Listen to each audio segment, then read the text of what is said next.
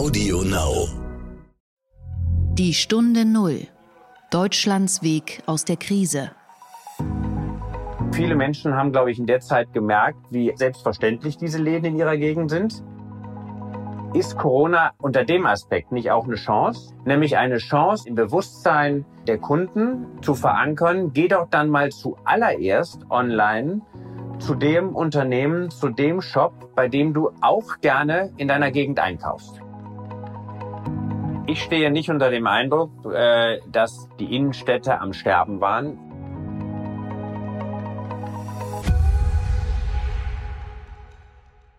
Hallo und herzlich willkommen zur Stunde Null, dem Podcast für Deutschlands Weg aus der Krise und den Neustart.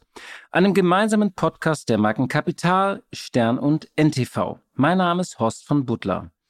Dieser Podcast schaut zurück, aber vor allem nach vorn und wir sprechen hier mit Menschen, die durch diese Krise steuern, die ihre Perspektive schildern und ihre Ideen erklären, wie wir denn mit Sicherheitsabstand natürlich diesen Laden wieder ins Laufen bekommen.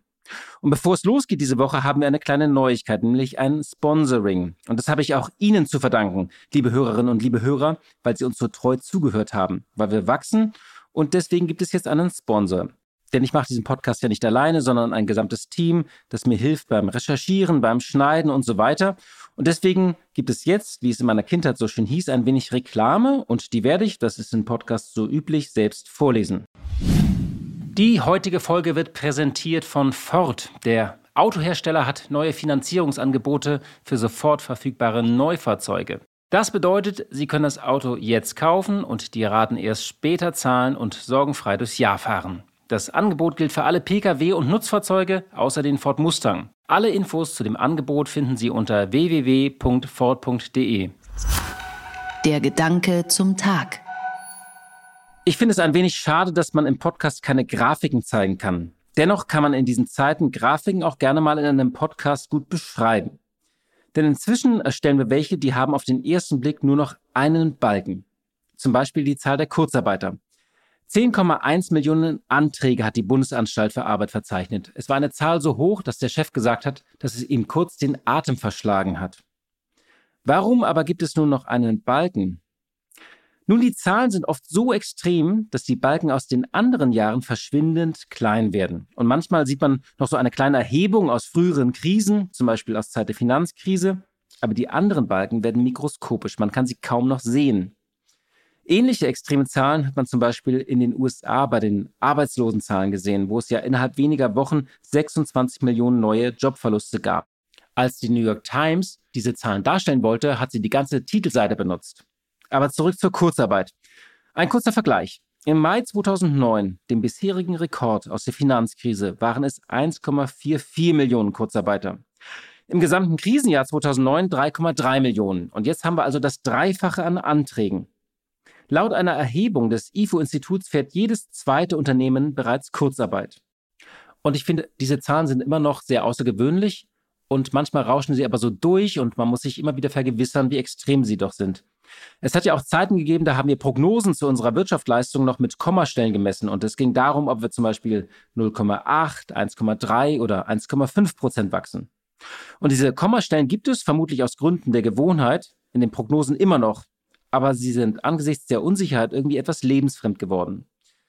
Weil die Düsterkeit der Ausblicke und Erwartungen so extrem geworden ist und weil alles so ungewiss und unsicher ist. Es geht nur noch darum, ob Deutschland irgendwo zwischen minus 5 und minus 10 Prozent landet. Und so wirkt der Schlagabtausch zwischen Einbruch und Hilfen, zwischen Absturz und Gegenwehr mitunter wie so eine epische Endschlacht auf Mittelerde oder im Finale von Star Wars. Nur, dass dies kein Film ist und dass diese Krise erst einige Wochen alt ist. Und jetzt, wo die Läden wieder vorsichtig öffnen und die Fabriken wieder hochfahren, merken wir auch, wie lange es dauert und wie mühsam es ist, bis sich alles sortiert hat, bis wir wieder Vertrauen finden und bis die Fabriken unter Volllast fahren. Dieser Shutdown war für die Wirtschaft wie ein Schlaganfall. Und einmal mehr erweist sich das Kursarbeitergeld, das die Regierung ja gerade aufgestockt hat, als ein Segen. Es ist gelernt, es ist erprobt und es wirkt. Zwar hat der oder diejenige immer noch finanzielle Einbußen, aber viele Arbeitgeber stocken diesen Betrag ja auch auf und jetzt hat die Regierung ja auch nachjustiert und es ist immer noch besser, als wenn man wie in den USA innerhalb von wenigen Wochen ins Bodenlose fällt. Die Stunde Null. Das Gespräch. Ich hoffe, Sie haben in den vergangenen Wochen Zeit gefunden, endlich ein gutes Buch zu lesen. Eines dieser Bücher vom berühmten Stapel, der auf Nachttischen oder Schreibtischen oder Fensterbänken sich auftürmt, wie so ein großer Turm der Anklage, lies mich. Das Thema Lesen war ja auch zweischneidig in den vergangenen Wochen. Denn einerseits hatten wir viel Zeit und andererseits hatten wir auch viele Sorgen. Und zudem hatten viele Buchhandlungen geschlossen. Der Buchhandel kämpft ja seit Jahren an zwei Fronten. Zum einen nimmt Amazon immer mehr Umsätze weg und zum anderen lesen immer weniger Menschen. Allein in den vergangenen fünf Jahren verlor die Branche nach Daten des Börsenvereins des Buchhandels rund 6,4 Millionen Kunden. Und die Zahl der verkauften Bücher ging in den vergangenen zehn Jahren um 37 Millionen auf 367 Millionen zurück. Und jetzt also noch der Shutdown. Zeit zum Lesen einerseits und geschlossene Buchhandlungen andererseits, die allerdings nun seit einigen Tagen wieder geöffnet haben. Aber werden wir darin sorgenlos schmökern und blättern und kaufen? Und wie muss sich die Branche umstellen? Über dieses Thema spreche ich jetzt mit Michael Busch. Er ist seit 25 Jahren Geschäftsführer von Thalia und seit 2016 Mitinhaber. Thalia ist gerade erst 100 Jahre alt geworden und ist nicht nur die größte Kette in Deutschland, sondern auch die führende in Europa. Im Sommer hat Thalia sich mit der Meierschen Buchhandlung zusammengeschlossen. Dazu kamen in Deutschland 13 weitere Buchhandlungen durch Zukäufe unter das Dach von Thalia. Insgesamt hat die Gruppe im vergangenen Geschäftsjahr 1,3 Milliarden Euro umgesetzt. Und Thalia macht all das, was man im Handel so schön als Omnichannel bezeichnet, also der Verkauf über Buchläden und über Online und das Ganze schön verzahnt und verquickt. Und mit dem Lesegerät Tulino das immerhin einen Marktanteil von 22 Prozent hat, hat man schon früh ein eigenes Produkt entwickelt, das sich gegenüber Amazons Kindle respektabel geschlagen hat. Einen schönen guten Tag nach Düsseldorf, Herr Busch. Ja, guten Morgen, Herr von Butler. Herr Busch, sind Sie eigentlich in den vergangenen Wochen selbst dazu gekommen, etwas zu lesen?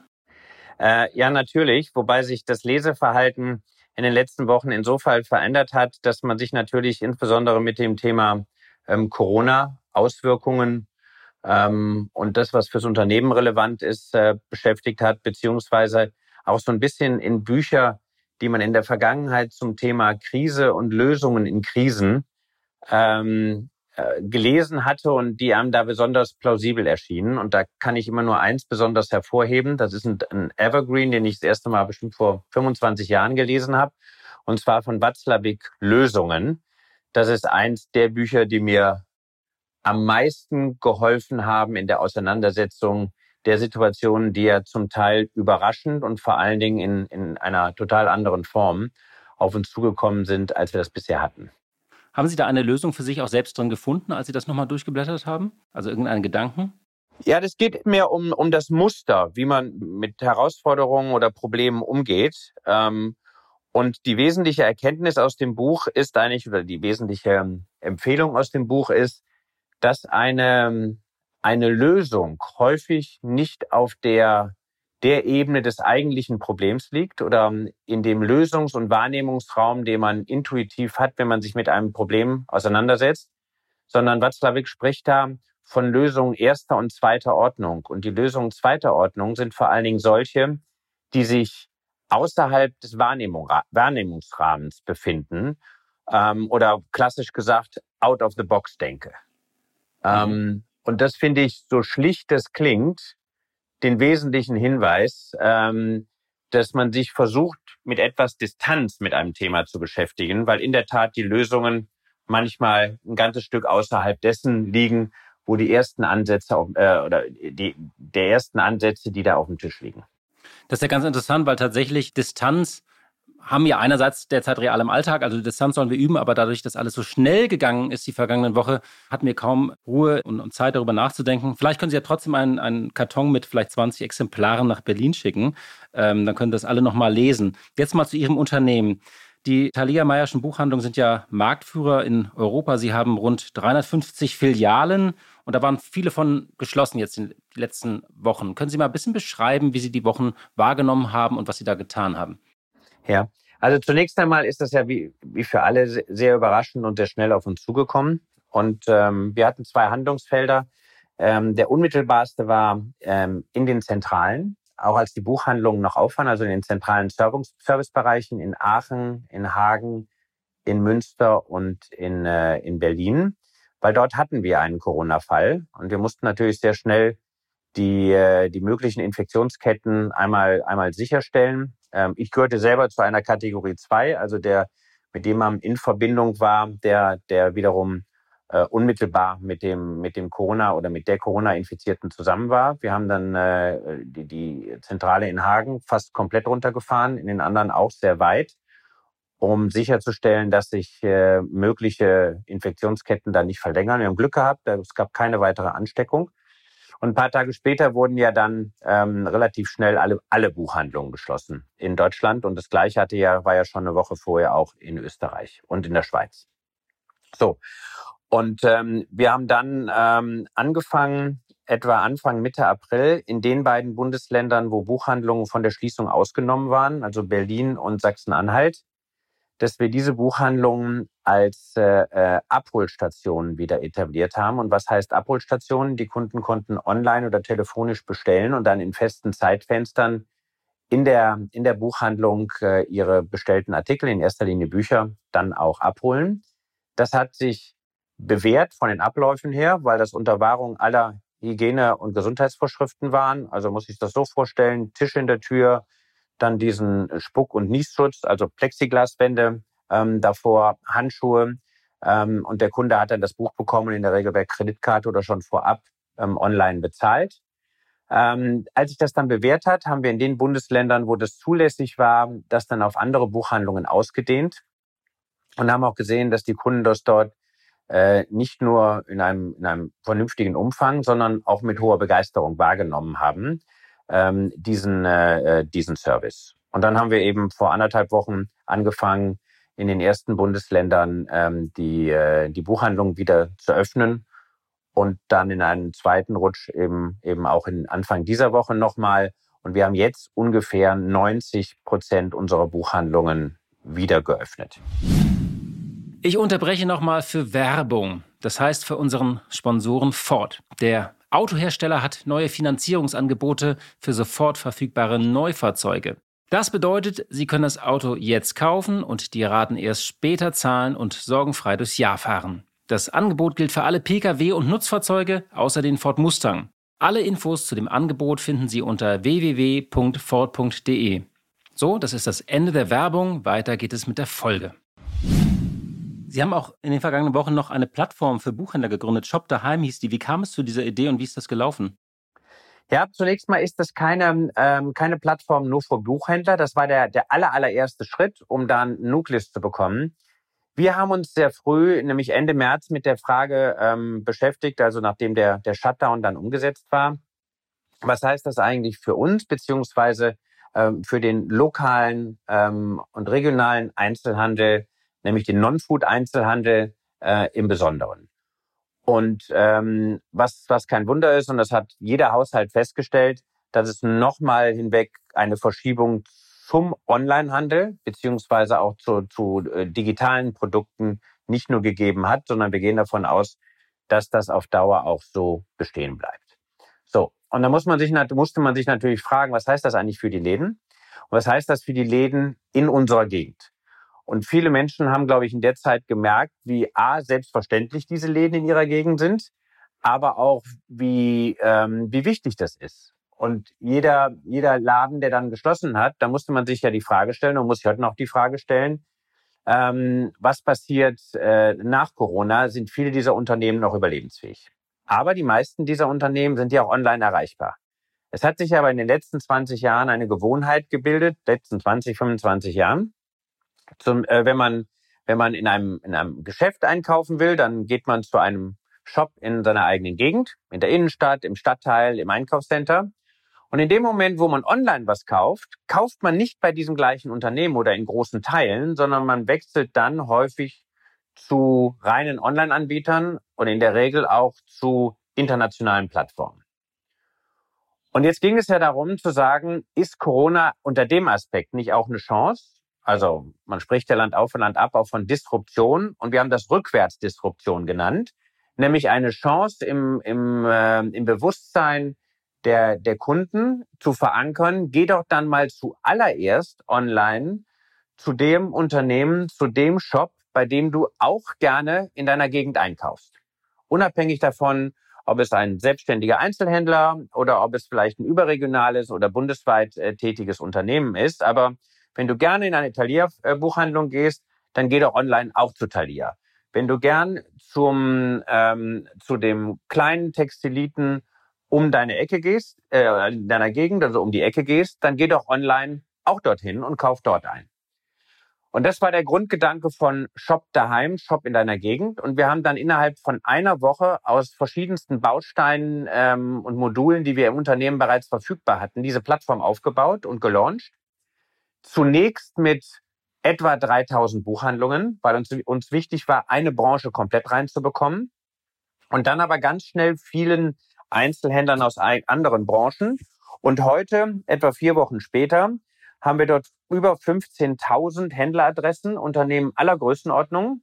Wie gesagt, Einzelunternehmen, größere Buch, äh, Buchhandels, aber auch größere Einzelhandelsunternehmen und hatten in der Spitze auf dieser Plattform mehr als 600.000 Zugriffe pro Tag. Wow.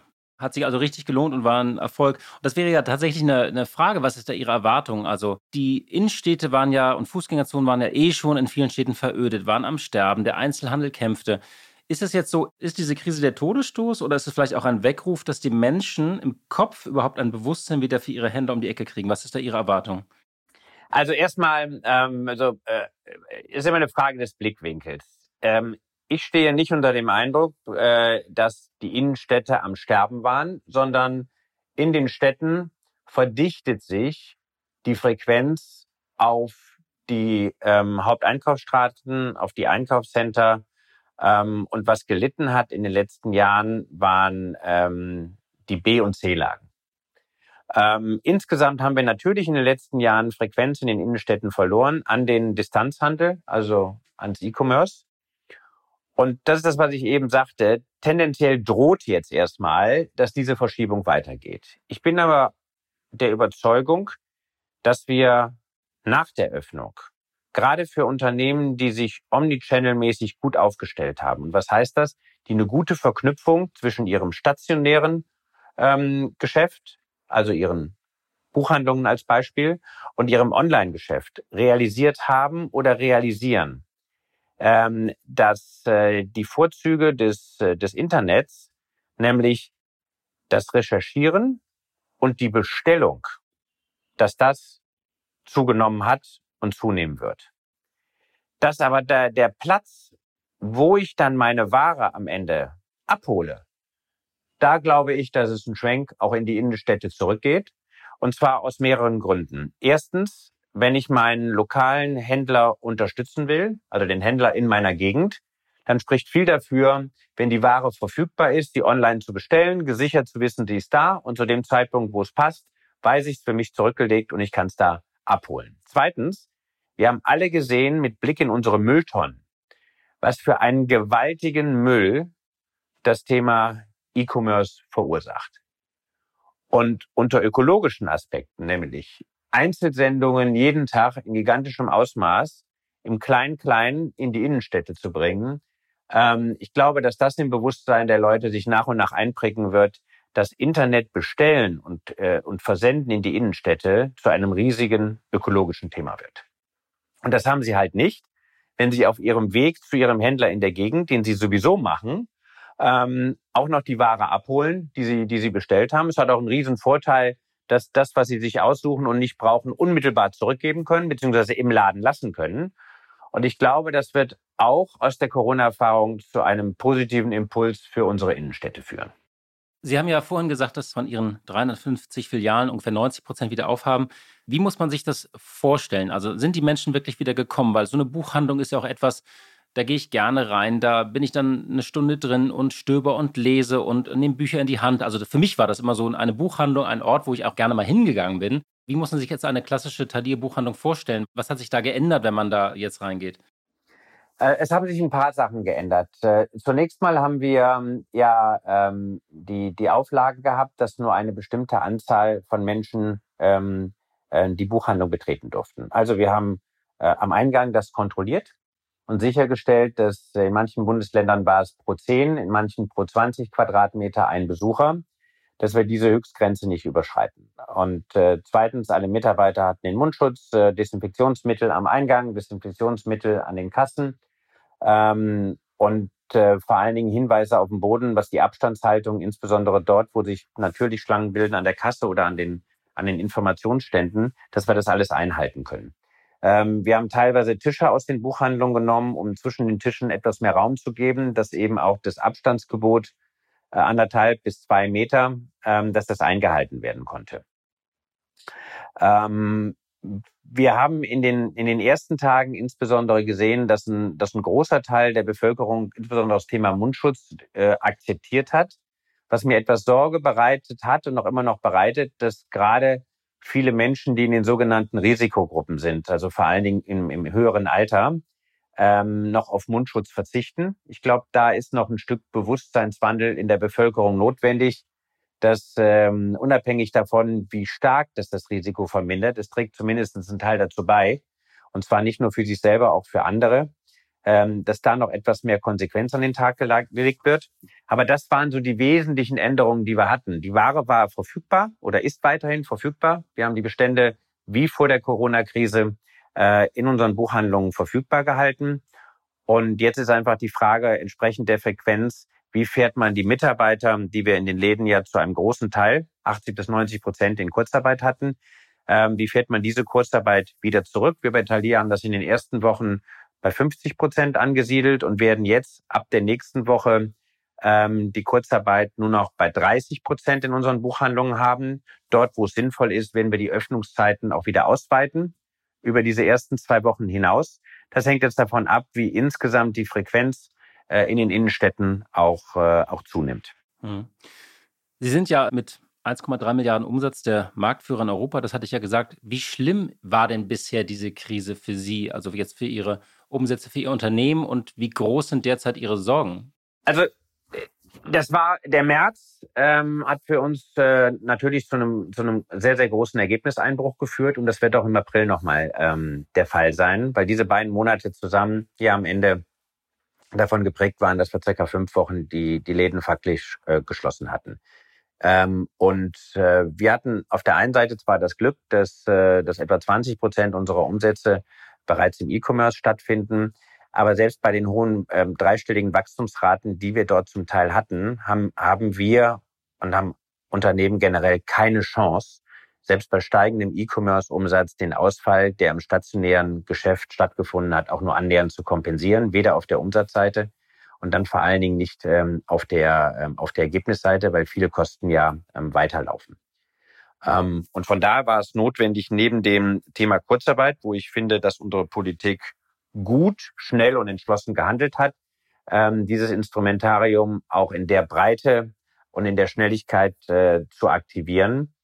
Ähm, haben Sie Themen wie Miete, haben Sie das Thema wie Zahlungsziele mit, äh, mit Lieferanten und also mit Partnern auf dieser Seite, ähm, wo wir versucht haben, im Dialog dann Lösungen zu finden, die das Risiko möglichst auf beide Schultern ähm, verteilt, weil es trifft ja nicht nur einen selber, es trifft ja die Partner dann ähm, im Verlauf der Wertschöpfungskette genauso auch.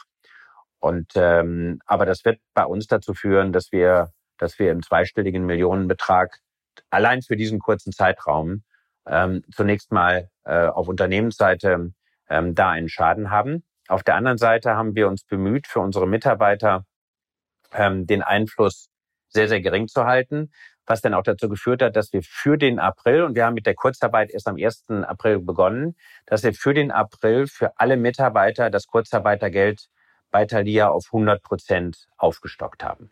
Also das heißt, dass Sie dann netto gar keine Einbußen haben. Genau. Sie haben gesagt, das trifft Ihr Unternehmen und es trifft ja alle Läden, alle Geschäfte. Jetzt mal nur auf die Buchbranche. Erwarten Sie da jetzt eine weitere Konsolidierung? Also der berühmte Buchhändler um die Ecke, der Einzelkämpfer, der vielleicht ein Geschäft nur hat oder zwei, wird der das überstehen oder könnte es sein, dass tatsächlich dann eine noch größere Konzentration in ihrer Branche stattfindet? Also zunächst mal der, der Konzentrationsgrad der, äh, der Buchbranche auf der Handelsseite ist ja immer noch deutlich geringer als in vielen anderen, als es in vielen anderen Branchen bereits ähm, der Fall ist. Auf der, äh, auf der anderen Seite wird es so sein, dass auch viele kleine Buchhändler, ähm, die in der Vergangenheit eben ähm, die Zeit genutzt haben, um auf der E-Commerce-Seite handlungsfähig zu sein, viele kleine Buchhändler, die das können, also die auch omnichannel-fähig sind, glaube ich, dass sie auch aus der Krise ähm, gestärkt hervorgehen können. Ähm, diejenigen, die es nicht getan haben, die dort keine große Handlungsfähigkeit haben, ähm, für dieses mit Sicherheit ähm, schwieriger. Viele der von Ihnen gerade beschriebenen kleinen Buchhandlungen haben zudem den, den Vorteil, dass sie ja in den von mir eben beschriebenen B- und C-Lagen sind. Das heißt, sie haben zwar eine geringere Grundfrequenz und damit auch in der Regel ein geringeres Umsatzniveau als ähm, Buchhandlungen in Top-1A-Lagen.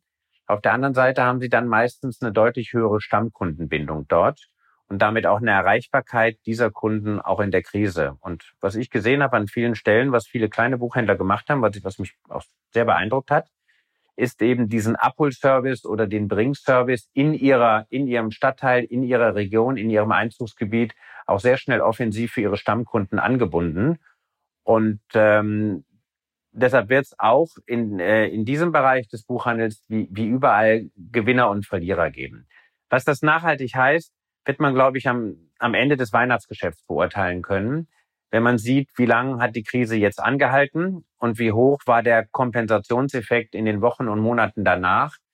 Und das Dritte ist, äh, wie greifen dann die staatlichen äh, Maßnahmen die äh, Firmen, die in besonderem Maße jetzt gelitten haben, also wie der Non-Food-Einzelhandel, ähm, wie die Firmen auch entlastet werden. Kurzarbeit war das erste schnelle Mittel. Die Darlehen sind wichtig, äh, die Überlebensfähigkeit zu sichern, haben allerdings den großen Nachteil, dass sie ein bisschen wie süßes Gift sind, weil sie müssen das Geld zurückzahlen. Ähm, und von daher, glaube ich, werden, werden noch die ein oder anderen adäquaten Mittel zu prüfen und einzusetzen, wie zum Beispiel eine temporäre ähm, Aussetzung der Mehrwertsteuer. Also ich meine nicht eine Stundung, sondern dass man eben für einen bestimmten Zeitraum jetzt die Mehrwertsteuer, die ja von den Unternehmen vereinnahmt wird, schlicht und ergreifend aussetzt. Für alle Waren oder meinen Sie jetzt nur für Bücher? Ähm, nein, nein, nein. Ich meine für, für insbesondere für die Einzelhändler, die von der Schließung betroffen waren. Und das äh, äh in, in, Gott, in Gottes Willen nicht auf Buchhändler bezogen, sondern das auf den Einzelhandel, den Non-Food-Einzelhandel, der betroffen war, bezogen, um dort auch eine, eine, eine schnell wirkende äh, Kompensation ähm, zu haben. Und nach vorne dass man zeitlich begrenzt, und das ist ganz wichtig, zeitlich begrenzt eine Flexibilität hat bei den, bei den Sonntags- und Feiertagsöffnungen. Und zeitlich begrenzt ähm, ist aus unserer Sicht bis Ende Januar nächsten Jahres, so dass man einerseits eine Entzerrung hat in den Innenstädten auf mehr Tage, aber auch einen gewissen Nachholeffekt ähm, auf der Umsatzseite, weil alles, was über marktbezogene Rahmenbedingungen passiert, belastet auch nicht weiter den Staat ähm, der ja in wahnsinnige Vorleistung gegangen ist. Und auf der anderen Seite ähm, ist es wichtig, da neben diesen Öffnungszeiten und der Flexibilisierung immer auch das Prinzip A der Freiwilligkeit mit einzubeziehen. Also Mitarbeiter, die an diesen Tagen arbeiten wollen, dazu bereit sind. Wir wissen, dass da immer eine große Bereitschaft da ist. Und B eben auch mit den anderen ähm, Interessensgruppen, mal Kirchen und auch Gewerkschaften, ähm, da früh genug jetzt einen Modus zu finden, dass das nicht aussieht, wie man möchte alten Wein in neuen Schläuchen verkaufen, sondern dass das be bewusst auf die Nach-Corona-Zeit und zur Kompensation der Ausfälle gedacht ist und nicht äh, ähm, der Hebel sein soll, da eine langfristige Strukturveränderung in diesen Themen voranzutreiben. Sie haben ja diesen Vorschlag eines Sonntagsverkaufs schon vor einigen Tagen mal erhoben. Wie waren denn da die Reaktionen aus der Politik? Haben Sie da was gehört? Also aus der Politik, das, was wir in, in, in Gesprächen und auch in öffentlichen Reaktionen gesehen haben, dass auf der, auf, auf der Seite der Politik da eine große Bereitschaft und eine Offenheit ist, das zu tun. Vor allen Dingen, wenn die beiden Rahmenbedingungen sichergestellt sind, zeitlich befristet und auf der anderen Seite eben ähm, Freiwilligkeit bei den, äh, bei den Mitarbeitern. Ähm, und ähm, wir haben auch aus den, den Kreisen äh, äh der Interessensgruppen Signale empfangen, lasst uns da jetzt miteinander sprechen. Ähm, und wir haben ja noch einen ganz konkreten Vorschlag gemacht, gerade mal in Richtung der Kirchen zu sagen, ähm, da kann man den Vormittag von ausnehmen und konzentriert sich auf den Nachmittag, sagen wir mal ab 11 oder 12 Uhr. Und auf der anderen Seite, wie kann man die Öffnungszeiten auch in den, in den Geschäften unter ein bestimmtes Motto Corona-Hilfe, Solidarität stellen und für bestimmte Zwecke da auch noch, noch, noch sammeln, um auch damit gleichzeitig noch äh, für karitative oder andere Zwecke, die auch bewusst eine Relation zu Corona haben, auch in dem Zuge nochmal noch mal spezielle Hilfe leisten. Ich glaube, wenn man sich da zusammensetzt und im Auge hat, Sicherung der Arbeitsplätze, Sicherung der, der Unternehmen und gleichzeitig nochmal Leuten helfen, die besonders betroffen von der, von der Krise waren, dann ist das ein Boden, auf dem sollte man auch einen vernünftigen Konsens mit allen Beteiligten finden. Herr Busch, wie haben denn in den vergangenen Wochen Ihre Mitarbeiter auf diese Krise reagiert? Ähm, das ist einer der, der positivsten Überraschungen. Ähm, man wünscht sich sowas immer, aber unsere gesamte Mannschaft hat aus meiner Sicht in einer bewundernswerten Art und Weise, was Flexibilität angeht, was Engagement fürs Unternehmen angeht, äh, über ein zu erwartendes Maß hinaus reagiert. Ähm, und so wie ich eben gesagt habe, ähm, ich finde gut, was unsere Politik gemacht hat. Ich bin wirklich stolz auf unsere Mannschaft und stolz, mit solchen Leuten zusammenarbeiten zu können. Und dann zum Schluss ein Lesetipp vielleicht noch. Was empfehlen Sie denn, dass wir jetzt lesen in den kommenden Wochen, wo wir vielleicht noch viel zu Hause sein werden? Also ich lese derzeit, und das ist auch ein guter Tipp, äh, von, äh, von Yuval Harari, äh, Homo Deus. Und das kann ich jedem nur empfehlen, weil es einfach einen, einen Blick auf unsere Zukunft zeigt. Ähm, und wenn man das mit den Erfahrungen von Corona verknüpft, ähm, dann weitet das mit Sicherheit den Horizont. Und wenn man das ergänzen will mit einem schönen Blick nach hinten, dann vom gleichen Autor auch eben eine kurze Geschichte der Menschheit. So einmal den Blick nach hinten, einmal den Blick nach vorne. Herr Busch, dann danke ich Ihnen sehr für das Gespräch und sage auf Wiedersehen nach Düsseldorf. Ja, lieber Herr von Butler, Ihnen auch vielen Dank und ähm, einen schönen Tag noch. Die gute Idee. In Potsdam arbeitet das Netzwerk der offenen Werkstätten, die sogenannten Fab Labs. Das sind kleine Werkstätten, die teils als Verein geführt werden und unter anderem viel 3D-Drucker in Verwendung haben. Und die arbeiten nun an der Produktion von Schutzausrüstung, die unter anderem Krankenhäusern zur Verfügung gestellt wird. Und dabei kooperiert das Netzwerk mit verschiedenen Unternehmen, die die Rohstoffe bereitstellen. Und Martin Koll vom Wissenschaftsladen Potsdam erklärt uns jetzt, wie das Ganze funktioniert.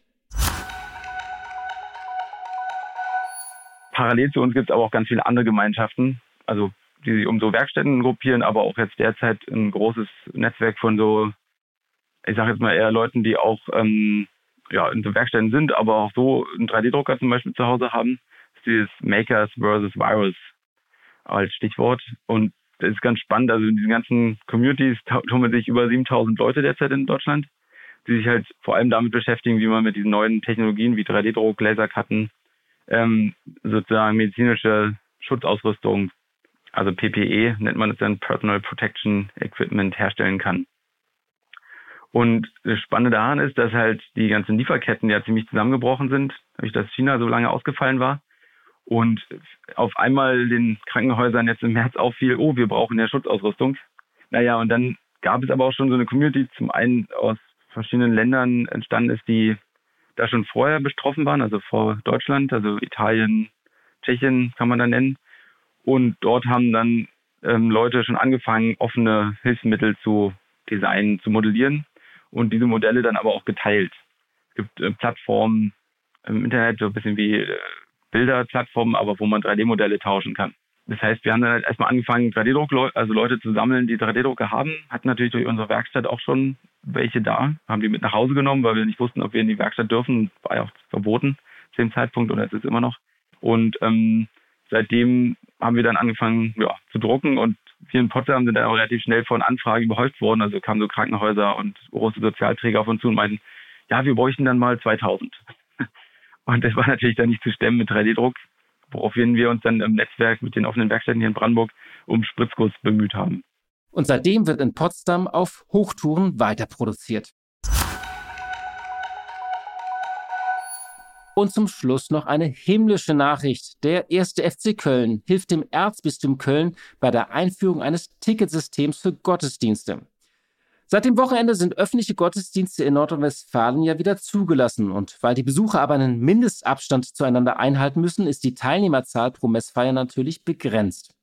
Und um diese Auflage erfüllen zu können, nutzt das Erzbistum Köln ein Online-Ticketsystem, das der erste FC Köln etwa bei der Planung von Autogrammstunden verwendet. Der Verein will nun bei der Schulung von Mitarbeitern in den Gemeinden helfen. Und FC-Geschäftsführer Alexander Werle hat gesagt, wenn wir etwas dazu beitragen konnten, dass die Menschen in unserer Stadt trotz der Einschränkungen der Corona-Krise ihren Glauben leben und ausüben können, freut uns das sehr. Laut dem Erzbistum gewährleistet das Ticketsystem, dass sich die Gottesdienstbesucher nicht umsonst zu ihrer Kirche aufmachen. Und zudem könnten mögliche Infektionsketten nachverfolgt werden. Sehen Sie, in dieser Krise rücken doch eben viele Menschen und Gruppen zueinander zusammen und in diesen Tagen sogar der Fußballgott und der Liebegott. Ja, liebe Hörerinnen und liebe Hörer, das war's für heute und ich danke Ihnen sehr, dass Sie uns treu geblieben sind und mit uns in diese Woche gestartet sind. Wenn Ihnen dieser Podcast gefällt, dann hören Sie uns weiter, morgen wieder, teilen Sie uns und empfehlen Sie uns über WhatsApp oder soziale Medien. Bis dahin wünsche ich Ihnen alles Gute. Die Welt stand und steht noch etwas still, aber sie dreht sich auch wieder langsam, aber gemächlich. Die Stunde Null. Deutschlands Weg aus der Krise. Dieser Podcast ist Teil der Initiative Gemeinsam gegen Corona.